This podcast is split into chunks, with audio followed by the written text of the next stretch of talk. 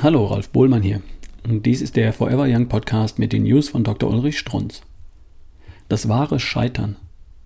Wir haben gelernt, überzeugend gelernt und verstanden, dass tägliche Bewegung unabdingbar ist für Lebensglück, für Glücksempfindung, für das helle Gefühl, mit welchem Kinder durch den Alltag springen. Wie Sie wissen, ist das naturwissenschaftlich begründbar. Glückshormone, Botenstoffe im Gehirn, werden freigesetzt durch ausdauernde Bewegung. Weiß jeder, der einmal zwei Stunden durch den Wald gerannt ist.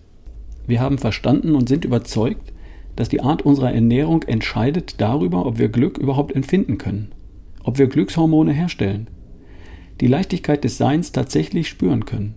Wir wissen heute sehr präzise, woraus diese Botenstoffe sind und was es braucht, sie freizusetzen. Stichwort Eiweiß, Stichwort Vitamine. Bewegung und Ernährung also. Zwei Worte, die die gesamte Schulmedizin in den Schatten stellen die ganze Universitäten unsere Kliniken überflüssig machen.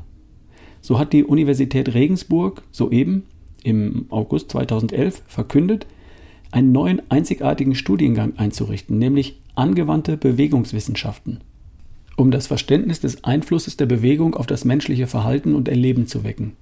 Ein Anfang. Weshalb ich Bewegung und Ernährung herausstelle, Ihnen gegenüber, die Sie ja schon alles wissen? Ganz einfach lese ich wieder einmal einen Leserbrief von Kerstin Waden in der Frankfurter und bin getroffen. Getroffen von den Worten. Fahren Sie an einem Montagmorgen in irgendeiner deutschen Großstadt mit der S-Bahn und schauen Sie in die mürrischen Gesichter um sich herum. Dann bekommen Sie eine Ahnung von der Dunkelziffer des wahren Scheiterns. Mürrische Gesichter, ein Parameter für das wahre Scheitern. Tiefste Wahrheit. Menschen, die verloren haben, innerlich. Hat eigentlich der wissende Mensch die Pflicht, die Pflicht vor Gott, den Unwissenden zu helfen?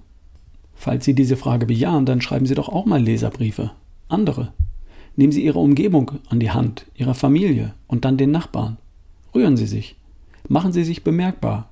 Helfen ist Pflicht.